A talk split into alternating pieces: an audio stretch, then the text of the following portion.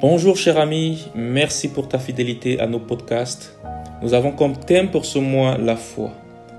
Nous avons vu que la foi vient de ce qu'on entend et ce qu'on entend vient de la parole de Dieu. Nous avons également vu que la foi est possible que si elle se met en action.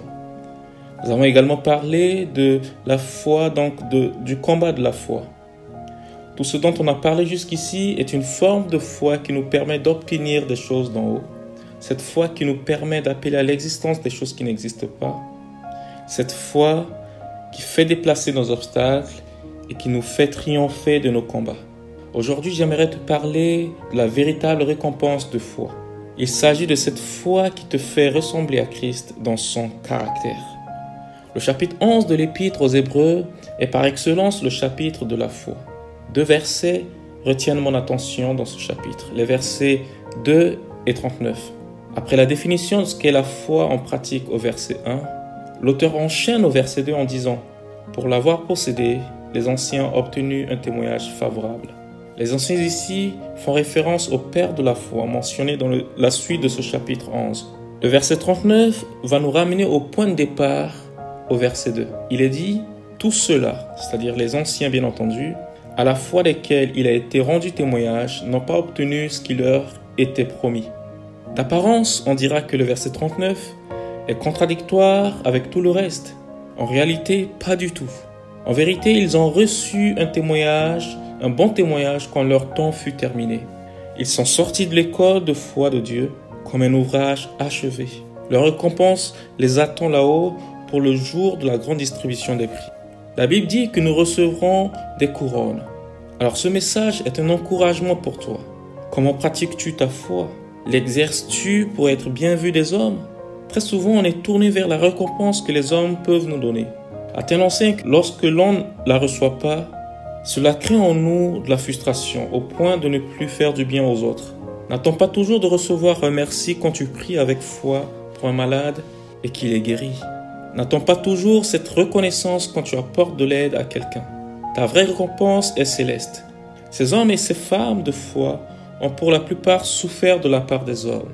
Cela ne les a pas empêchés de tenir ferme dans leur foi en faisant ce qui est juste. Mon frère, ma sœur, sans la foi, il est impossible de plaire à Dieu. Plaire à Dieu n'est pas synonyme d'être rendu agréable aux hommes, même si c'est toujours préférable d'avoir un retour positif de son témoignage auprès de son prochain. Mais le plus important, c'est ce que Dieu dit et dira de toi. Même si Dieu ne proclamait pas cela publiquement, la chose aura lieu. La récompense aura lieu quand Christ sera manifesté. C'est Dieu le consommateur de ta foi. Peut-être tu te demandes où est-ce que je vais en venir concrètement? Quel est le lien entre la foi et faire de bonnes œuvres? J'aimerais que tu retiennes ceci. Manifester l'amour, c'est croire en Dieu et donc avoir foi en lui. Avoir de la patience envers ton frère, ton collègue, ton conjoint, ton enfant, c'est avoir foi en Dieu. Communiquer la joie autour de toi en apportant un soutien moral, une parole d'encouragement, une aide financière à quelqu'un est une preuve de ta foi en Dieu. Faire preuve de bonté envers quelqu'un sans chercher à en arriver au contentieux, c'est la marque de ta foi en Dieu. Savoir te maîtriser face à une situation qui aurait pu te mettre en colère, c'est avoir foi en Dieu. Être fidèle dans tes relations, manifester de la douceur au lieu de traiter durement une personne, c'est la preuve de ta foi en Dieu. Tu l'as peut-être compris. Ensemble, le fruit de l'esprit, envers son semblable, c'est un signe fort d'une foi ancrée en Christ. Je le disais à mon introduction, la foi te permet d'avoir le caractère de Christ. Le fruit de l'esprit en est un. En faisant toutes ces choses, sans rien attendre en retour, ta récompense sera grande dans les cieux. Les anciens n'avaient pas reçu ce qui leur avait été promis quoiqu'ils ont obtenu en chemin bien des choses. Mais la communion de leur âme avec Dieu leur suffisait. Mon frère, ma sœur, combien cela est important pour nous. Il faut qu'en traversant ce monde, nous ayons conscience que nous plaisons à Dieu, parce que nous y vivons en étranger, ayant tous nos intérêts dans le ciel. Je termine par dire ceci. Pourquoi ces témoins n'ont-ils pas reçu ce qui avait été promis? Le verset 40 du chapitre 11 des Hébreux nous l'explique. Dieu ayant en vue quelque chose de meilleur pour nous, afin qu'il ne parvinsse à la perfection sans nous.